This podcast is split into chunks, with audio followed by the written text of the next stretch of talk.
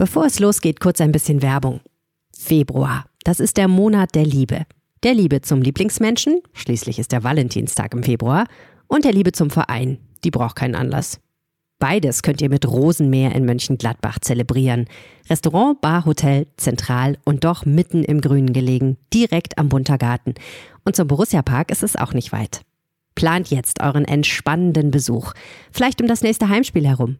Im Restaurant Rosenmeer seid ihr den ganzen Tag willkommen. Ob zum Frühstück, zum Business Lunch oder abends für ein Dinner à la carte. Zwischendurch gibt es Kaffee und Kuchen oder ein Glas Wein. Das Rosenmeer hat eine der exklusivsten Riesling-Karten Deutschlands mit knapp 100 Raritäten.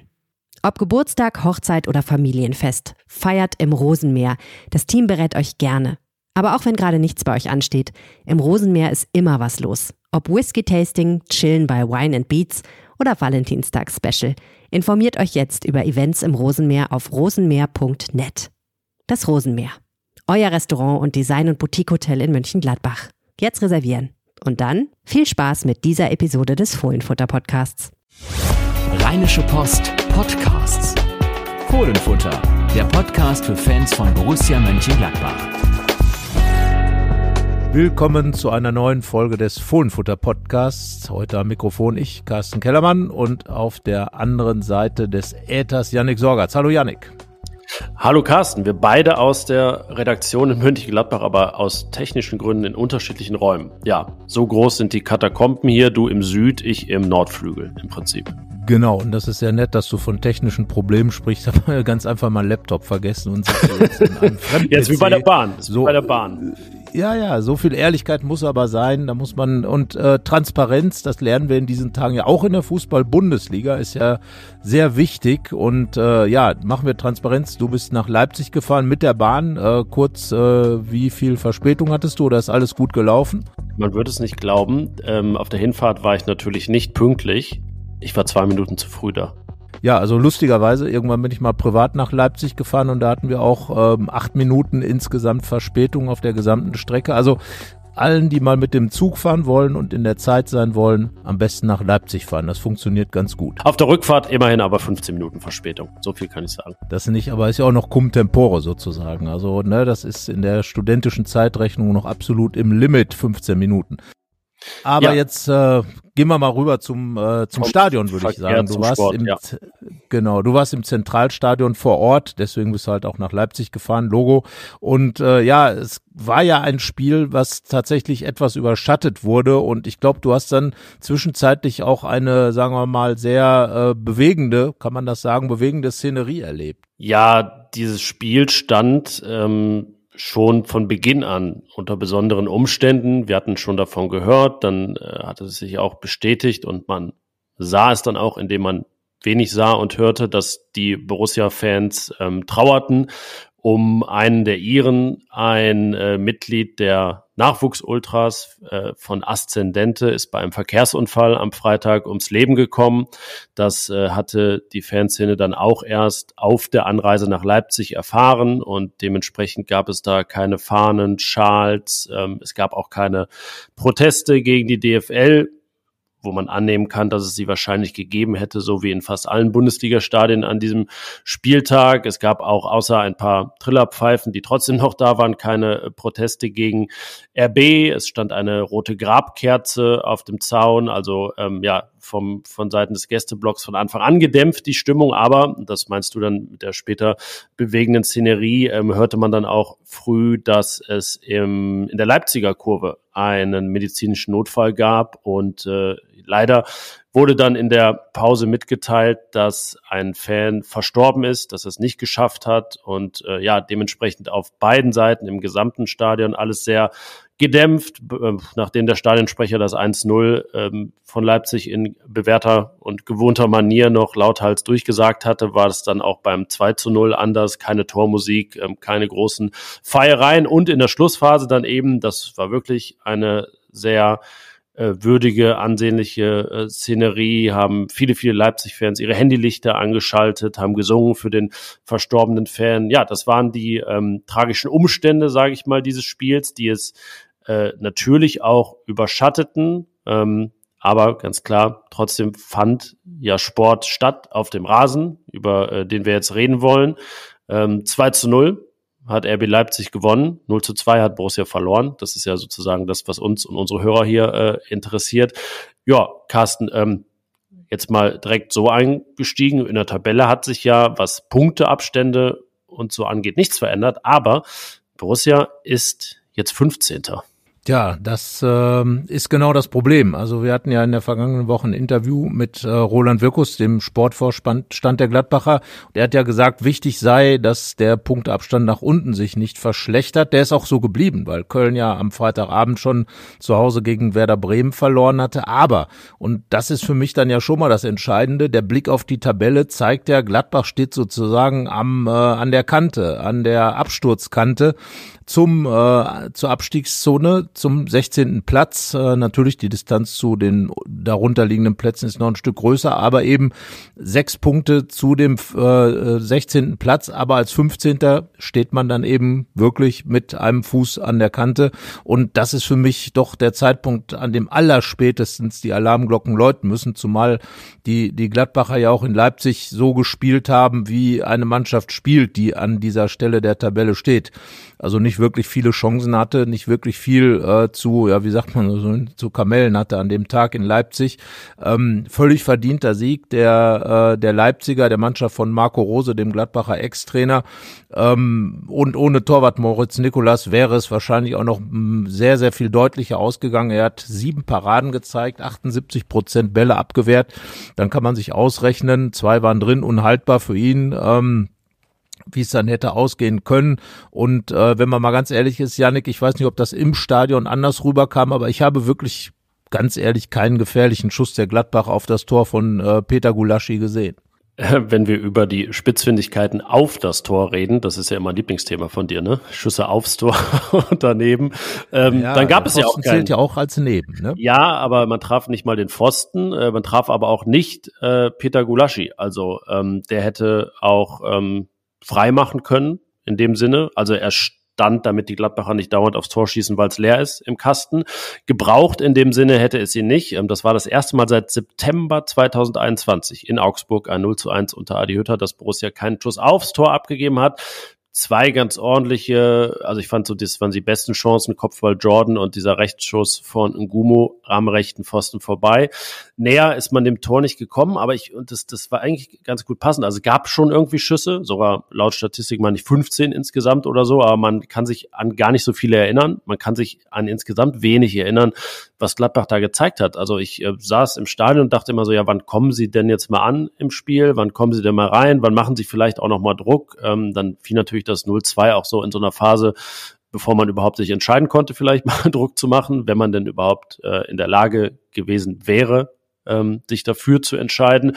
Ja, und so hat es immer so ein dahin Plätscherfaktor für mich. Ich weiß, das haben die Involvierten und die Verantwortlichen anders wahrgenommen, aber ähm, es war jetzt kein wirklich schlimmes Auswärtsspiel. Also ne, man ist ja auch nicht auseinandergefallen oder so, aber ich finde, wie gesagt, dieses dahin plätschernde fast schlimmer in gewisser Weise. Was ich auf jeden Fall nicht gesehen habe, war ein gutes Auswärtsspiel, wie Nils Schmatke, der Sportdirektor, genannt hat. Und ähm, ja, gute Ansätze kann man sicherlich immer irgendwo finden, aber es ist halt alles in diesen Ansätzen stecken geblieben. Ich will jetzt tatsächlich einfach mal sagen, also ich habe es ja dann am Fernseher verfolgt und äh, es war von Gladbacher Seite wirklich ein schlechtes Spiel, muss man einfach mal so sagen. Wird vorher zu Hause werden zwei Punkte gegen Darmstadt verspielt. Äh, man fährt zu einer Leipziger Mannschaft, die ja auch nicht wirklich gerade dem äh, äh, Dukto-Spitzenteam da gerecht wird, äh, die man sicherlich hätte auch verunsichern können, wenn man dann doch mal ein bisschen mehr Einsatz gezeigt hätte oder mehr Ansätze gehabt hätte, den, den Leipzigern auch weh zu tun. Man kann es ja auch mal aus der Distanz versuchen, wenn man spielerisch nicht durchkommt. Man darf auch mal aus dem Halbfeld einen Ball in den Strafraum äh, schlagen, gerade wenn man einen Zielspieler wie Jordan hat. Und ähm, nochmal, wenn, wenn man dann zu dem Schluss kommt, äh, dass der Torwart der Gladbacher dafür gesorgt hat, dass es nicht noch eine höhere Pleite gegeben hat, dann ist man ja im Grunde genau da, wo man auch nach dem Leverkusen-Spiel war, dass man eben sagt, naja, äh, noch gut weggekommen mit der Geschichte. Da war es ein Punkt wenigstens, den Gladbach mitgenommen hat, den man sich erarbeitet hat, äh, äh, weil, weil die Leverkusener unter anderem schlecht gezielt haben und die Leipziger haben es ja jetzt auch getan, im Grunde genommen. Ähm, man hat auch nicht das Gefühl, Gefühl, dass die jetzt wirklich alles raushauen mussten, um da, äh, um im Rose-Sprech zu sein, alles raushauen mussten, äh, um da wirklich die Gladbacher zu besiegen. Und das ist ja das Schlimme. dass dass, äh, man kann in Leipzig verlieren, darum geht's nicht. Und dass Gladbach in Leipzig auch nicht der Favorit ist, darüber müssen wir auch nicht reden. Aber ich finde, man darf dann schon etwas näher dran sein an der ganzen Geschichte. 51 Prozent Ballbesitz hatte Gladbach aber nichts davon äh, hat zu irgendetwas wirklich äh, geführt, wo man jetzt hätte sagen können, boah, da haben die Leipziger jetzt aber irgendeine Situation äh, Respekt zu haben vor den Gladbachern. Also insgesamt sehr, sehr, sehr mau und ähm, überhaupt gar keinen Ansatz, diese zwei gegen Darmstadt verlorenen Heimpunkte wieder in irgendeiner Form gut zu machen. Also ich war da schon äh, ein Stück weit enttäuscht, äh, hatte zwei zu zwei getippt, äh, also sogar ein Unentschieden den Gladbachern zugetraut. Und Janik, wir haben schon ganz andere Spiele in Leipzig gesehen. Ich erinnere mich da auch an ein 2 zu 2 mit einem wunderbaren Tor am Ende von Lars Stindl, Balleroberung, äh, Dennis Zakaria. Äh, ja, im Grunde erinnerte das, das Tor so ein bisschen an das erste Leipziger Tor jetzt. Also Balleroberung Eroberung, dann schnelles Umschalten, schneller Abschluss. Das sind alles solche Dinge, die, ja, die darf man ruhig auch mal zeigen. Natürlich, es haben wichtige Spieler, vor allem Alassane Player gefehlt, aber es stand immer noch eine Gladbacher Mannschaft, finde ich, auf dem Platz, der man mehr zutrauen darf als das. Ja, darf man, wobei, wenn wir über die Aufstellung reden, ich fand, dass die jetzt auch nicht die Signale ausgesendet hat, äh, jo, hier greifen wir an, wir trauen uns was zu. Franco Norasas auf der Bank, ja, hat sicherlich nicht seine besten Wochen, ähm, ist, finde ich immer noch, auch nicht bestmöglich eingesetzt, aber dann Joe Skelly ähm, auf den Flügel zu stellen, vor einer Dreierkette, drei Innenverteidigern und vorne dann im Prinzip Huck und Jordan als einzige gelernte und echte Offensivspieler aufzustellen, so dass Rocco Reitz der drittoffensivste ist, das war mir auch insgesamt zu dünn, zu wenig und so, wann immer Huck und Jordan den Ball hatten, war es entweder noch zu weit zum Tor oder sie waren weitgehend allein auf weiter Flur. Ich kann mich da an eine eigentlich ganz gute Umschaltsituation in der ersten Hälfte erinnern. Da waren die Borussen aber drei gegen sieben, ähm, weil Leipzig da auch gut nach hinten gerückt ist ähm, und auf Seiten der Borussen niemand nachgerückt ist. Ähm, ja, das glaube ich relativ sinnbildlich für diese Leistung. Ähm, wenn man über gute Ansätze spricht, dann gab es da vielleicht auch mal diese Rettungsaktion von Koitakura hinten. Ähm, aber ja, selbst irgendwie, wenn man jetzt Innenverteidiger für Einzelaktionen loben will, muss man schon wieder da äh, zum Wermutstropfen gelangen, dass jetzt zwei von ihnen nächste Woche gesperrt sein werden gegen Bochum am Samstag. Äh, Itakura hat die fünfte Gelbe gesehen, Elvedi hat die fünfte Gelbe gesehen. Da sind wir schon fast verwundert, dass äh, Max Wöber erst eine gesehen hat. Gut, er hat noch zwei Karten in äh, Frankfurt gesehen, aber die werden dann ja vom Konto gestrichen, wenn man gelb-rot bekommt. Ja, deswegen ähm, gibt es irgendwie auch so wenig Anpack. Hast du auch das Gefühl? Also ich kann jetzt gar nicht so richtig, äh, also schon meine Vorwürfe konkret formulieren, aber es ist halt alles irgendwie so bisschen schwammig, verschleiert, vernebelt. Ähm, es gab jetzt auch keine mega großen Patzer, wobei man sagen muss, wie Luca Netz da beim 0-2 das Abseits aufhebt, ja, das ist schon fatal. Also da kann man noch so eine große Kette aufstellen, wenn ein Mitglied dieser Kette einfach wirklich dermaßen pennt beim langen Ball von Xaver Schlager. Ähm, ja, aber ähm, deswegen ist es so, ein, so eine Niederlage, die man eigentlich äh, als Borussia auch schnell abhaken könnte, ähm, wenn man dann Heimspiele gegen Augsburg oder Darmstadt gewonnen hätte. Ja, das Programm war hart. Ähm, man hat jetzt in Leverkusen einen Punkt geholt, in München und Leipzig verloren. Das ist wahrscheinlich sogar ein Punkt mehr, als alle erwartet hätten. Aber äh, ja, irgendwo muss man ja halt auch mal punkten. Ne? Kann ja auch nicht sagen, ähm, ja, jetzt ist es vielleicht vorbei mit den Punkten gegen die Top-Mannschaften, aber wir wissen ja auch, Carsten, Punkte gegen die da ganz unten sind auch nicht Borussias Ding und ja, irgendwie so direkte Konkurrenten 50-50 Spiele auch nicht. Also ja, wenn man jetzt vorhat, gar nicht mehr äh, zu punkten oder auch gar keine normalen Punkte mehr zu holen, dann wird's halt echt dünn. Ja, im Moment kommt Borussia so ein bisschen, äh, ich sag's jetzt mal mit, mit, mit Max Frisch äh, als Biedermann daher, allerdings ohne Brandstifter und äh, Janet Biedermann war die nicht bei Gezelestet? Ja, es gibt auch noch den anderen, den alten Biedermann sozusagen, der alte Biedermann, der von Max Frisch ins Leben gerufene in dem äh, in dem Drama. Ja, und das Drama um Borussia ist ja im Grunde genommen, dass tatsächlich äh, ähm, diese Spiele in Leipzig, äh, in Leverkusen, in München natürlich nicht die sind, äh, an denen man jetzt krankt. Ähm, aber es sind andererseits auch Spiele gegen die Großen, ähm, in denen man in den vergangenen Jahren doch zumindest immer gepunktet hat, äh, mal zu Hause, mal auswärts. Und äh, wenn man sich dann mal so umschaut im äh, Umfeld der Gladbacher in der Tabelle, Bochum besiegt jetzt den FC Bayern, Werder Bremen gewinnt bei den Bayern, ähm, äh, Augsburg äh, spielt dann 2 zu 2 gegen, gegen Leipzig. Also irgendwie hat jeder schon mal gegen die Großen gepunktet. Äh, gut, Gladbach hat das 0 zu 0 in Leverkusen geholt, aber hat dafür dann auch gleich mal zu Hause gegen Augsburg äh, null, äh, null Punkte geholt und äh, zwei verspielt gegen Darmstadt 98, macht in der Summe fünf. Und wenn man das alles mal gegenrechnet, äh, fällt dieser, dieser eine Punkt, der in Leverkusen geholt wird, äh, überhaupt nicht ins Gewicht. Also es wurde weitaus mehr verspielt, als geholt wurde. Und ein Punkt in Leverkusen muss eigentlich ein Bonuspunkt sein mit diesem auf Programm der vergangenen Wochen. Man besiegt Stuttgart, man verliert gegen Augsburg, man verliert gegen Darmstadt zwei Punkte. Ja, und da ist man total im Minus und ist jetzt Tabellen 18. der, der Rückrundentabelle. Das, das ist das nächste Alarmsignal.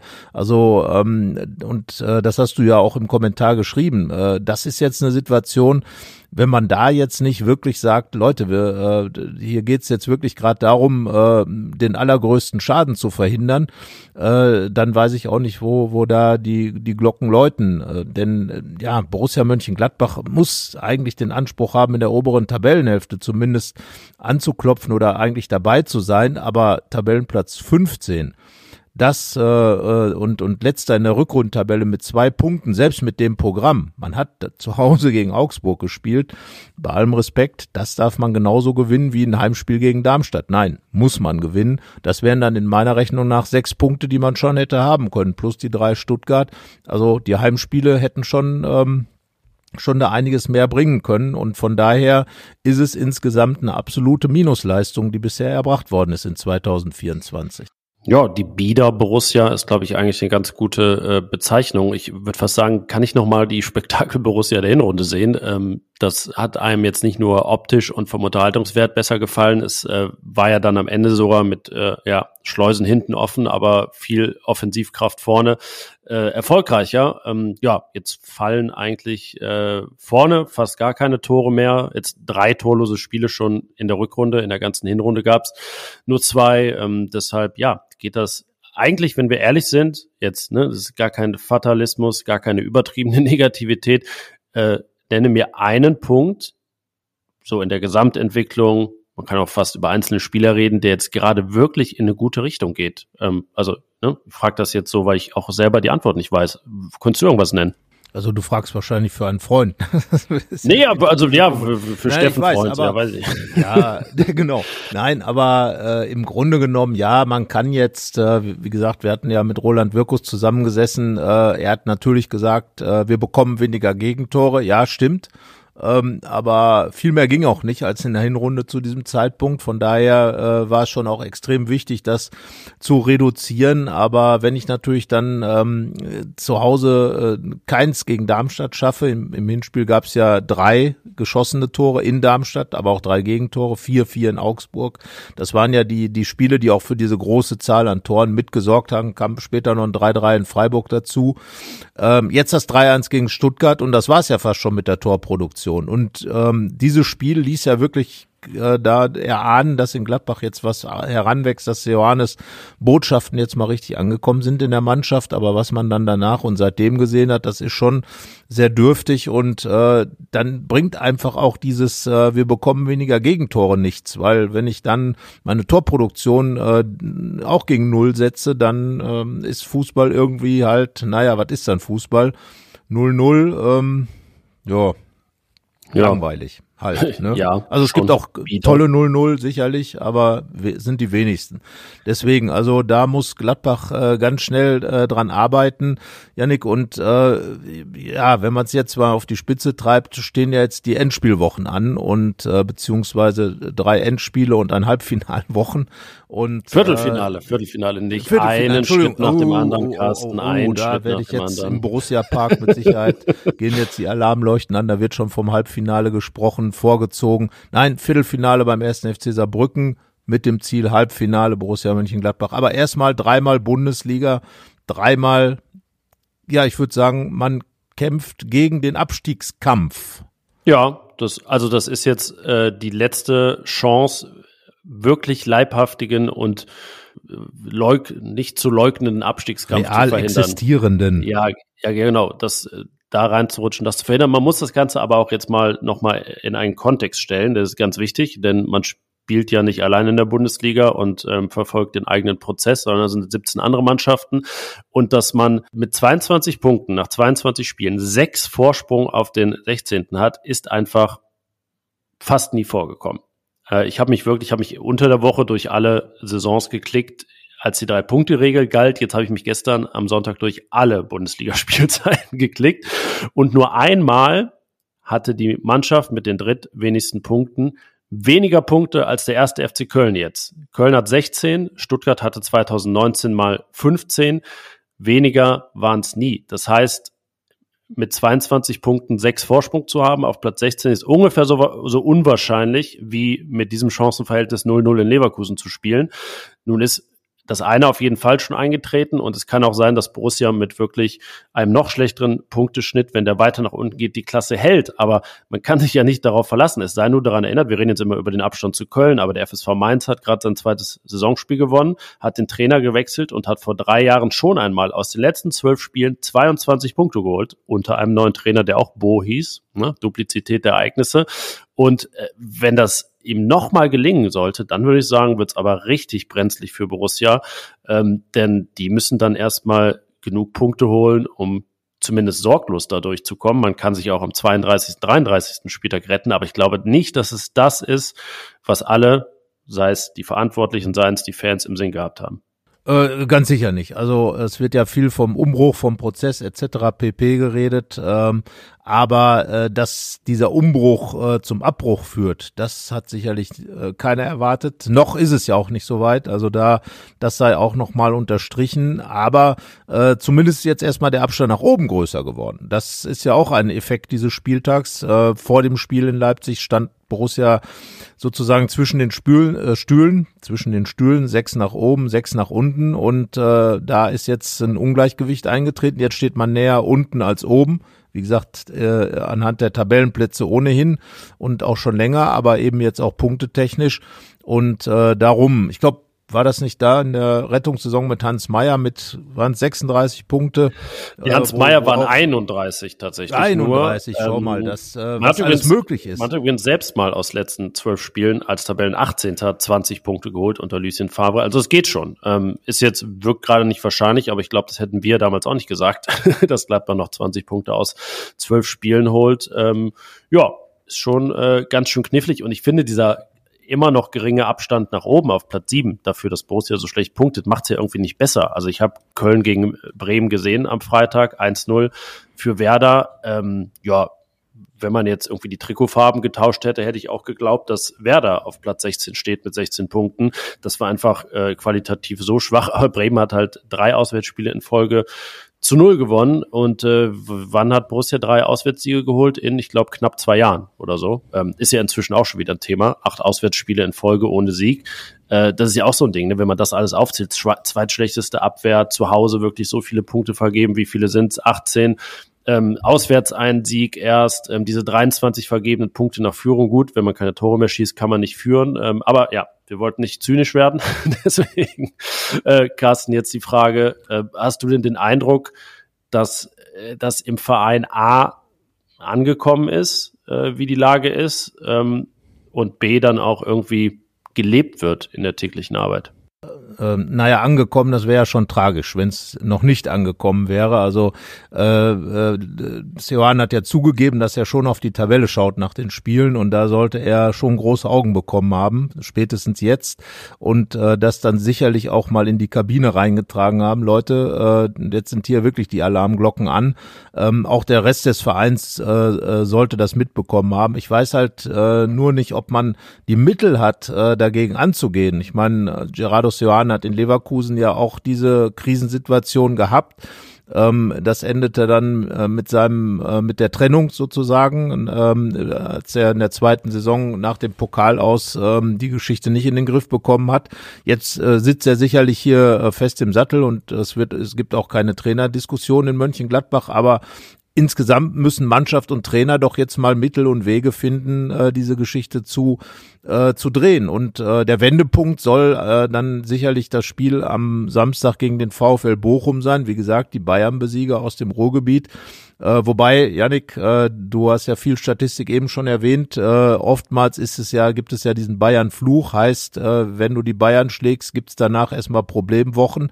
Also könnte Gladbach davon vielleicht profitieren, von diesem Freudenerlebnis der Bochumer. Aber äh, es geht ja nicht um die Bochumer, es geht ja um die Gladbacher und äh, da sind wir uns, glaube ich, auch einig mit Leistungen wie in Leipzig und auch gegen ähm, Augsburg zu Hause in der zweiten Halbzeit und auch gegen gegen ähm, Darmstadt, äh, da wird man auch gegen diese kämpfenden Bochumer nicht zu holen sein, zumal ja Thomas Letsch ist ja auch einer der Trainer aus dem RB-Universum.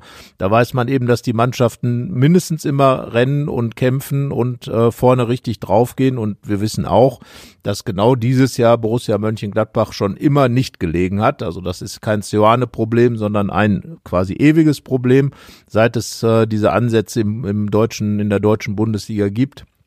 Ja, aber entscheidend ist, du hast gesagt, äh, haben das die, die Leute im Verein verstanden. Wichtig ist einfach, dass sie Mittel dagegen finden. Und da bin ich jetzt gespannt, äh, denn äh, ja, ich meine, der Sportdirektor äh, Nils Schmatke hat ja noch gesagt, na, es war eigentlich ein ordentliches Auswärtsspiel. Nein, Herr Schmatke, das war kein ordentliches Auswärtsspiel gutes, für gutes, ein Club. Ein gutes sogar auch noch. Oh je.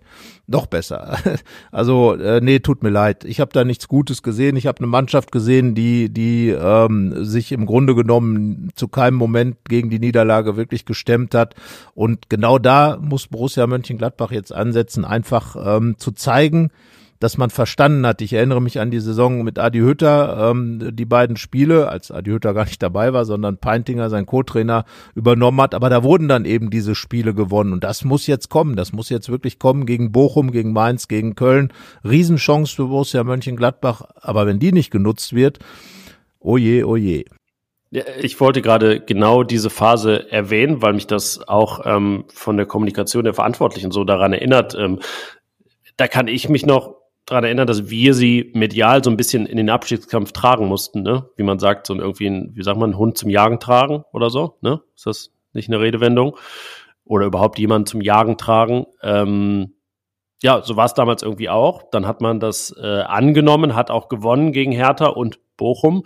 Damit hatte sich die Abstiegssorgen schon äh, relativ erledigt, obwohl es damals auch nicht jetzt viel weniger Punkte waren als heute, äh, muss man sagen.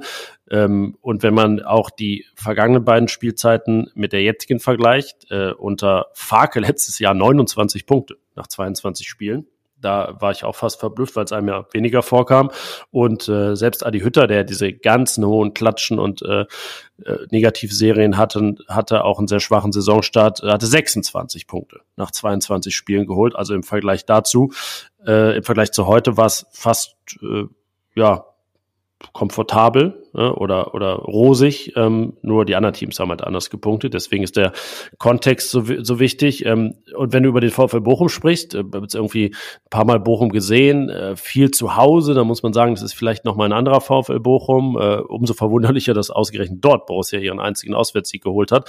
Aber das ist jetzt auch nicht nur dieses typische äh, intensive jetzt hätte ich fast gesagt, rumgerammel auf dem Rasen, sondern äh, das, das, das sieht durchaus planvoll aus. Und äh, Thomas Letsch hat da ja auch schon äh, taktische Umstellungen, was die, was die Grundordnung angeht, vollzogen, ähm, die gefruchtet haben. Und es gibt spannende Spieler wie Takuma Asano, ähm, der sogar ein Kandidat in Gladbach sein soll, ähm, der jetzt auch gegen die Bayern wieder getroffen hat. Äh, ja, da braucht man nicht so viel Fantasie, um sich vorzustellen, dass dieser VfL Bochum Gladbach auch vor Probleme stellen kann. Gut, das hat ja bisher jede Mannschaft fast geschafft. Also von daher auch der VfL Bochum wird dazu in der Lage sein.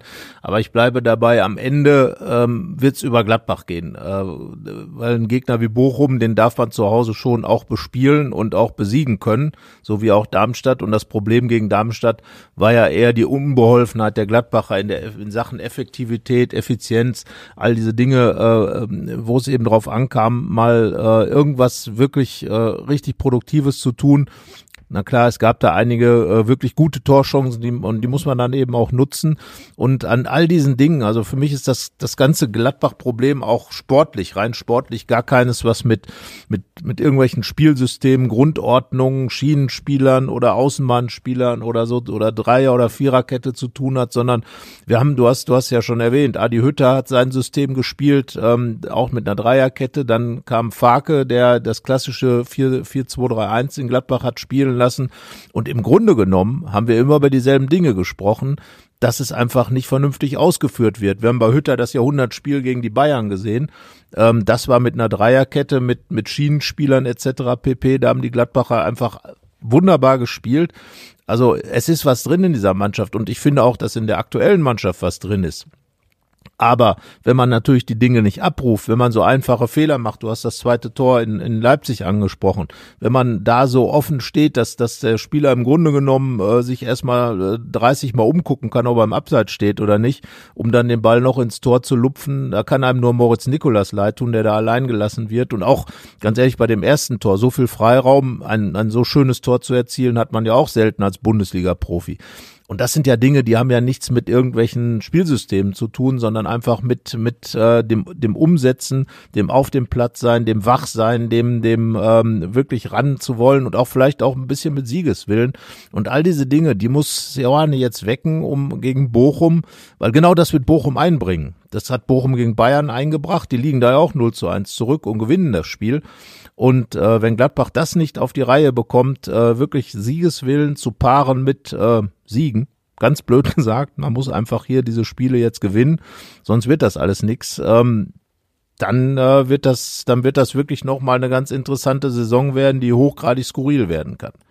Ja, man muss ja zumindest bei all der niedrigen Erwartungshaltung so durchkommen durch die Saison, dass es auch eine vernünftige Basis ist für die nächste, ne? dass man nicht das Gefühl hat, boah, das ist jetzt nochmal ein wirklicher Rückschritt gegenüber den Jahren davor. Klar, personell gab es diesen Umbruch, da hat Borussia auch in, auf vielen Positionen nicht mehr die individuelle Qualität wie vorher, aber es muss ja dann auch weitergehen nächstes Jahr.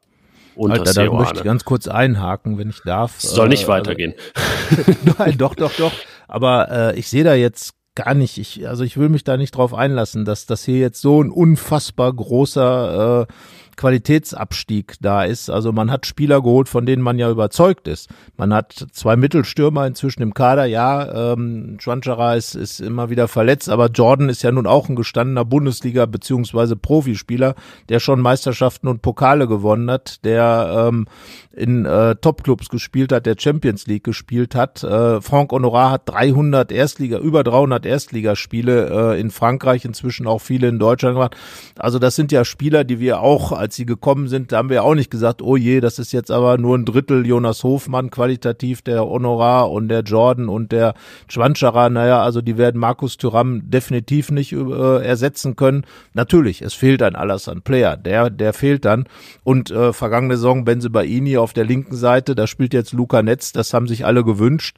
Ähm, also ich, ich sag mal, ja, es sind sicherlich Qualitätsspieler gegangen, aber es ist auch neue Qualität dazugekommen, andere Qualität. Und äh, daraus könnte schon weitaus mehr entstehen als 22 Punkte. Das wollte ich nur mal Ja, einwerfen. das, also, das, das ist ne, unstrittig. Ja, das ist unstrittig. Ähm, aber ich finde, gepaart mit dem äh, stilistischen Weg, den man gerade so geht, ist es irgendwie nicht besser geworden. Also ich sehe ja, was jeder Spieler so einbringen könnte, aber da haben wir auch mit Roland Wirkus drüber äh, gesprochen. Wir wollten ja wirklich von ihm wissen, wo soll das hingehen, ähm, fußballerisch bei Borussia. Ähm, da hat er gesagt, dass der Mix da sein muss. Es muss ausgewogen sein zwischen Kreativität und Arbeit gegen den Ball. Wenn wir über eine Identität reden, lässt es sich so zusammenfassen. Wir wollen eine fußballerisch orientierte Mannschaft mit einer gesunden Mentalität. Ähm, ich hatte ihn, oder wir hatten ihn kurz davor angesprochen auf St. Pauli, Stuttgart, die ja auch mit geringeren Mitteln als jetzt Manchester City oder so einen wirklich äh, sehr guten Ballbesitzfußball spielen. Ähm, und irgendwie, ja, so die Beschreibung dessen, wo es hin soll, war mir persönlich ein bisschen dünn, weil es auch austauschbar klingt. Also ich äh, würde sagen, Stuttgart hat ja auch Mentalität. Äh, ohne die würden jetzt nicht auf Platz drei stehen. Ähm, ja, so richtig, ne, gepaart mit diesen Stilwechseln unter verschiedenen Trainern. Also äh, ich glaube, da sind gute Leute eingeholt äh, eingekauft worden im vergangenen Sommer, aber ich sehe noch nicht so richtig, was sich aus denen entwickeln soll. Und vor allen Dingen sehe ich nicht, dass sich etwas aus ihnen entwickelt. Da hat es Ansätze gegeben im Herbst, aber jetzt gerade stagniert das ja komplett. Das ist ja das Problem. Und äh, ich weiß auch gar nicht, ob man, ob man jetzt Stuttgart zum Beispiel stilistisch so eindeutig festlegen kann. Die, die können ja mit, äh, mit dem Ball gut umgehen, die haben ein vernünftiges Positionsspiel, aber die können auch dann äh, den Gegner Pisaken mit anlaufen und so weiter. Also, ja, eben, die können glaub, das beides, ja. Ne?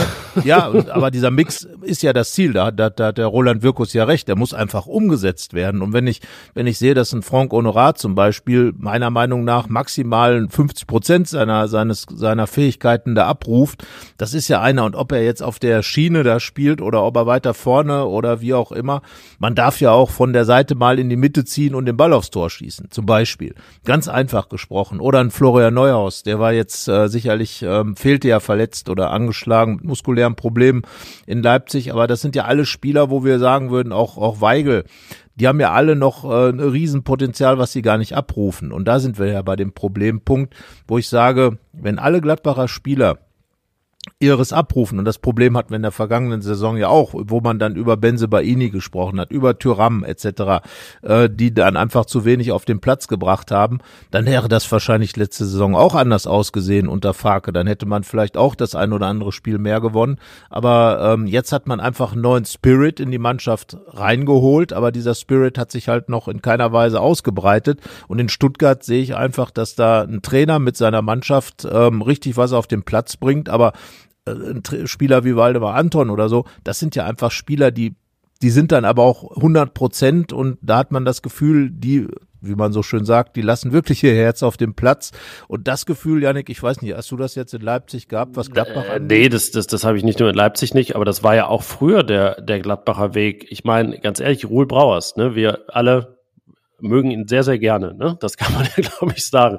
Aber Ruhl Brauers war ja kein per se Klasseverteidiger. Aber da wurde alles aus ihm rausgeholt. Er hat alles aus sich rausgeholt. Auch Martin Stranzel, wenn wir das, wenn wir da ganz ehrlich sind, ist das ja auch am Ball alles hölzern gewesen. Philipp Dahms, das sind ja alles keine fußballerisch überragenden Leute, aber das hat einfach im gesamten komplett gepasst. Da hat jeder alles aus sich rausgeholt und eigentlich noch mehr, als da vielleicht sogar war. Ähm, und das ist genau gerade das, das Problem, dass ich bei ganz wenigen dieses Gefühl habe bei Borussia. Genau, und du hast ja äh, zu Beginn des Jahres, als die Stuttgarter kamen, auch diese Geschichte gemacht, hast sie ja verglichen mit dieser Mannschaft, über die du gerade gesprochen hast. Und genau das ist das ja. Toni Janschke war damals auch noch ein junger Kerl, hat seine Aufgaben bekommen. Patrick Herrmann, Marco Reus sind alle reingewachsen. Äh, Marco Reus war ja nicht wirklich ein Superstar, als er nach Gladbach gekommen ist. Er kam aus der zweiten Liga, hat sich dann wirklich äh, zum, zum absoluten Top, Top, Top-Spieler, wo man jetzt noch sagen kann, toll, dass man so einen hier in Gladbach sich anschauen durfte da entwickelt und ähm, aber diese Fähigkeiten, wie gesagt, da ein Frank Honorar, wenn man ihn mal äh, in der Vorbereitung gesehen hat, was da für für ähm, Einlagen dabei waren, Flankenläufe, Abschlüsse, ähm, klar, Tranchara, wie gesagt, ist ist oft verletzt, aber auch Jordan, der zwischendurch seine Tore in klassischer Mittelstürmermanier gemacht hat. Ja, man darf das dann aber auch dann gegen Darmstadt zum Beispiel machen. Und das Problem, du hast es gerade, sehe ich ganz genauso, man hat viel zu wenig das Gefühl, dass hier wirklich alles rausgeholt wird. Ähm, dass ich weiß gar nicht, man, man, ähm, es ist immer dieses eine blöde Debatte über Mentalität. Aber irgendwo ist man natürlich dann da angekommen. Und da ist eben die Frage, wird hier wirklich seitens der Mannschaft alles dafür getan, um erfolgreich zu sein mit Borussia Mönchengladbach? Ja, also äh, egal was jetzt getan wird und in welcher Intensität, ist es auf jeden Fall gerade nicht zielführend und äh, hat Borussia in die Lage gebracht.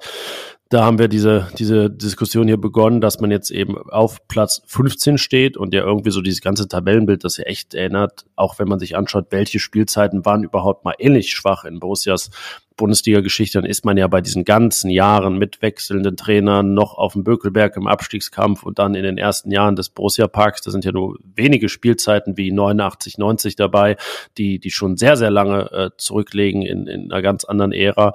Ähm, und das ist schon äh, wirklich, wirklich erschreckend und sich darauf zurückzulehnen, das wird schon, wir müssen nur das Potenzial abrufen und wenn dann auch noch das Personal äh, ein bisschen rosiger aussieht, dann, dann wird das schon alles. Es ist halt schwierig. Es hat schon Mannschaften erwischt, die ähm, etwas mehr innerlich darauf vorbereitet waren, möglicherweise in den, in den Abstiegskampf zu rutschen. Aber ja, jetzt ist die Lage, wie sie ist. Wir können auch in drei Wochen dastehen und sagen, wir haben es euch doch gesagt äh, nach, weiß ich nicht, sechs bis neun Punkten aus den nächsten drei Spielen und dann vielleicht noch dem Halbfinaleinzug im Pokal. Aber wir müssen ja, also wir führen ja einen Indizienprozess im Prinzip ähm, und der ergibt gerade eigentlich, also kann gar nichts anderes ergeben, finde ich, finden wir, als das, was wir jetzt besprochen haben. Und äh, Carsten, wollen wir vielleicht mal konkret eintauchen in dieses Spiel gegen den VfL Bochum und über das besagte Personal sprechen? Aufstellungstipp.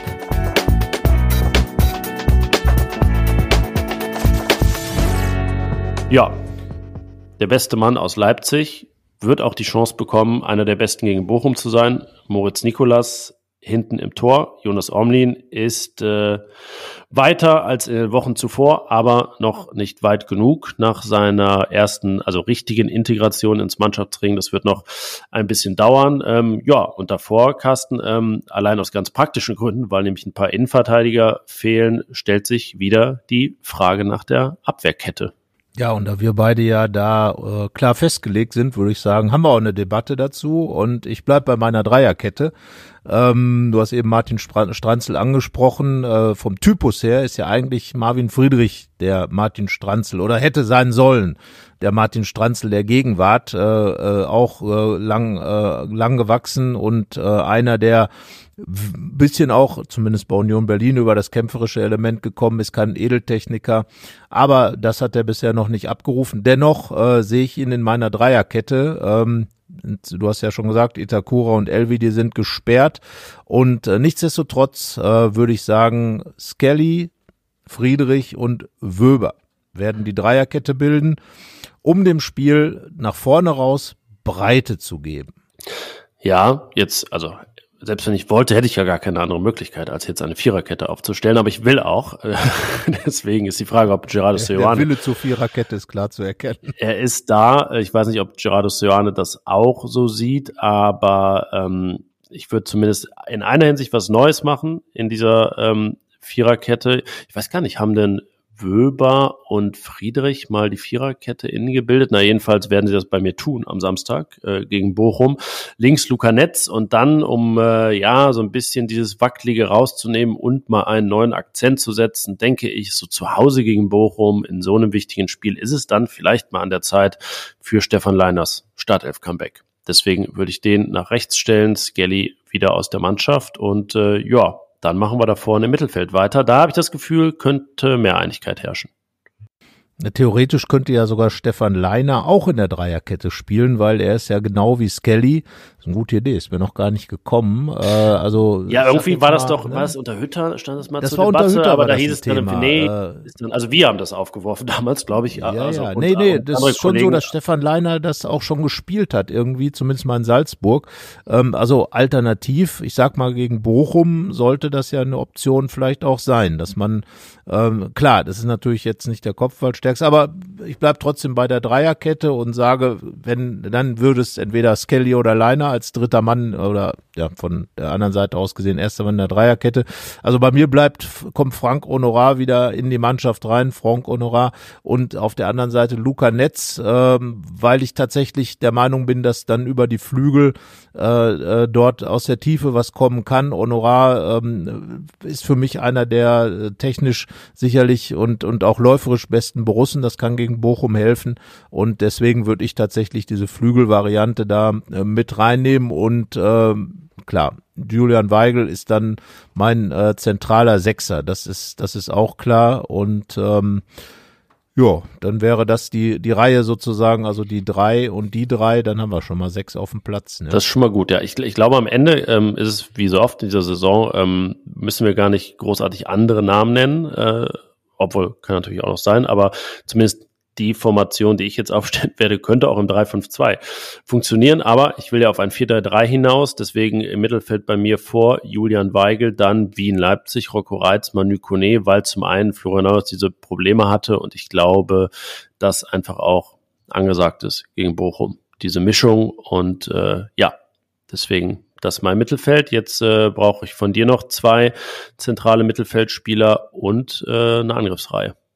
Ja, also ich würde mir da treu bleiben und äh, hoffen, dass Florian Neuhaus wieder fit wird und den zusammen mit äh, Manu Kone aufstellen. Neuhaus äh, wegen der spielerischen Elemente, die mir doch arg gefehlt haben in Leipzig und da leider Rocco Reitz auch nicht mithalten konnte mit dem, was Neuhaus können sollte.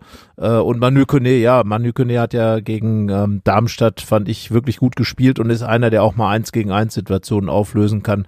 Von daher wäre es für mich enorm wichtig, dass er wieder auf dem Feld steht und das wäre dann auch mein äh, zentrales offensiveres Mittelfeld, eben diese beiden vor Julian Weigel.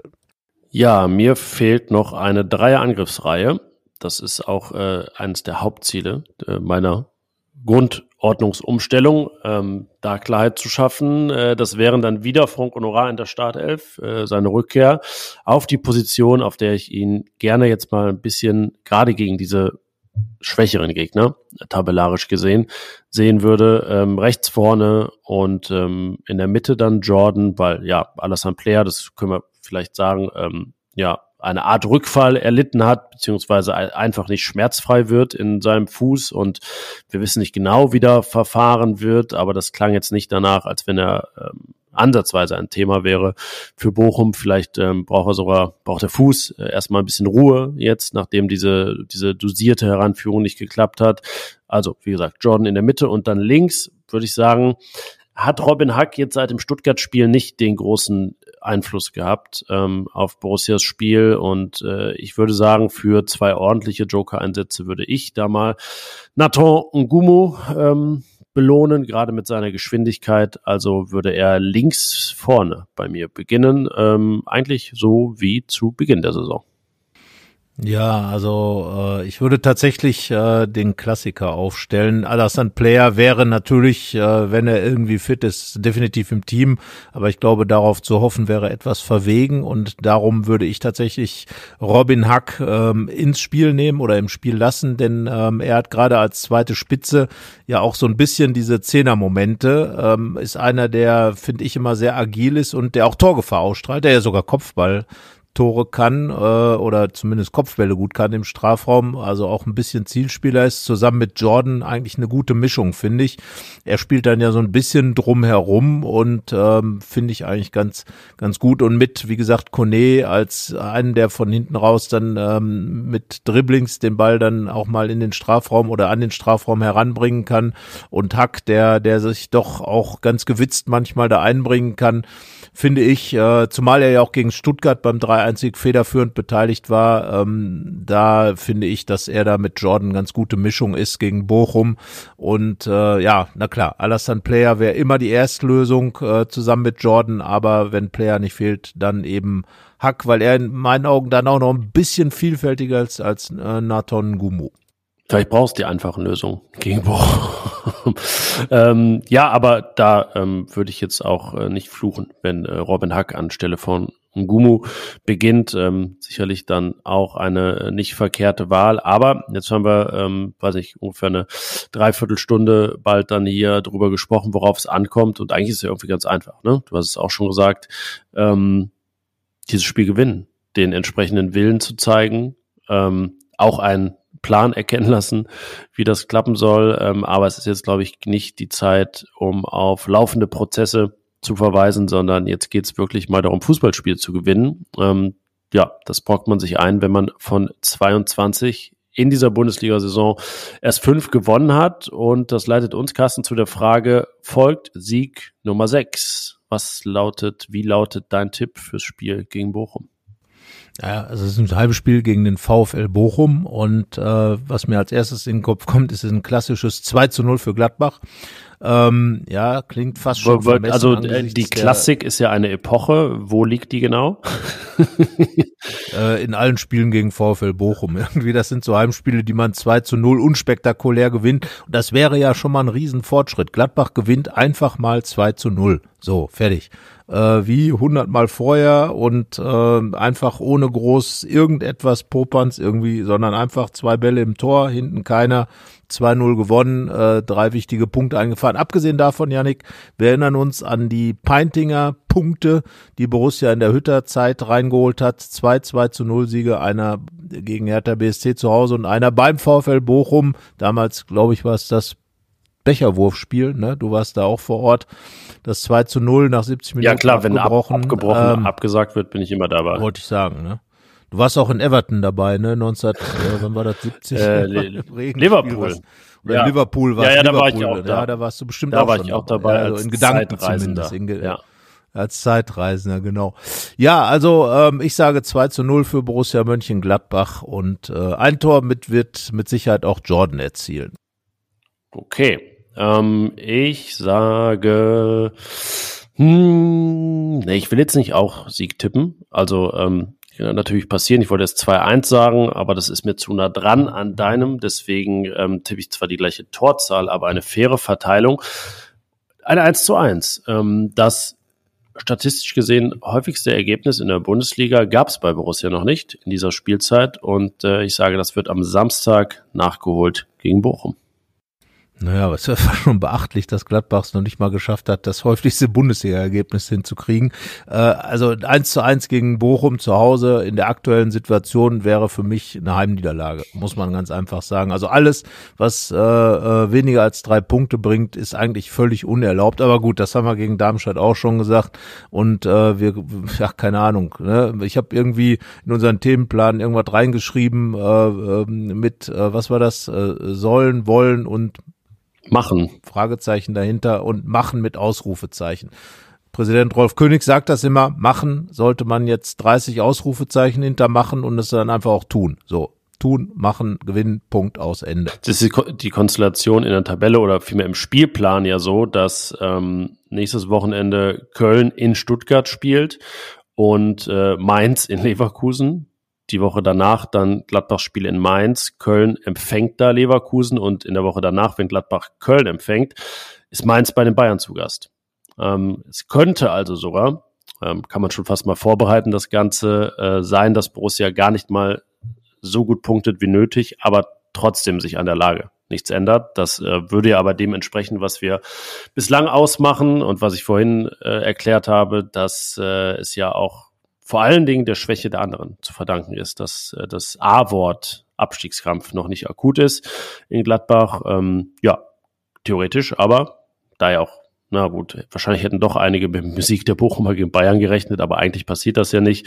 Ähm, vielleicht geht's ja auch weiter, was äh, unerwartete Ergebnisse, Überraschungserfolge angeht. Und ich habe besonders Mainz irgendwie im Auge, dass da dieser Trainerwechsel jetzt was, was auslöst, weil das eigentlich auch eine Mannschaft ist, ähm, die ich da nicht ganz unten erwartet hätte, die aber schon richtig abgeschlagen war. Mal schauen, wie lange sie es noch sind. Ja, Im Grunde, im Grunde ist es ja so, dass äh, Borussia sich nur selbst im Wege stehen kann. Äh, sie haben alles in der Hand, die Gladbacher, und sollten dann entsprechend sich auch verhalten und äh, einfach das tun, was im Fußball am wichtigsten ist. Du hast eben schon gesagt, Fußballspiele gewinnen, siegen, und erfolgreich sein. Und wenn das dann passiert, vielleicht sogar, Janik, dieses schöne Wort Serie, äh, die Chance zumindest besteht gegen die nächsten drei Gegner. Wenn, äh, wenn die Zeit in Gladbach andere wären, würde man da sogar von ausgehen. Äh, also von daher, ähm, ja, äh, gucken wir Spiel für Spiel und Bochum äh, sollte gewonnen werden und danach werden wir uns ja auch nochmal unterhalten hier äh, im Podcast darüber, was gegen Bochum passiert ist und was dann im nächsten Spiel gegen Mainz passieren kann oder soll. Aber wie gesagt, das hängt natürlich wiederum von Bochum ab, denn letztlich hängt alles irgendwie zusammen im Fußball. Ja, und gewiss ist, wir sprechen uns nächste Woche wieder. Also wir sprechen davor auch schon, aber wir werden dabei nicht aufgenommen. Danke fürs Zuhören in dieser Folge. Ähm, ich glaube, das haben wir länger nicht mehr gemacht. Können wir eigentlich mal wieder einführen, auch mal wieder aufzurufen, dann unseren Podcast, wo auch immer ihr ihn hört, zu abonnieren, ähm, weiter zu empfehlen, wenn ihr Leute kennt, die Gladbach-Fans sind und diesen Podcast nicht hören. Und äh, ja, in dem Sinne freuen wir uns dann auf nächste Woche. Macht's gut, schönes Spiel gegen Bochum und bis dahin. Sportverbundes Vergnügen und Tschüss. Mehr bei uns im Netz www.rp-online.de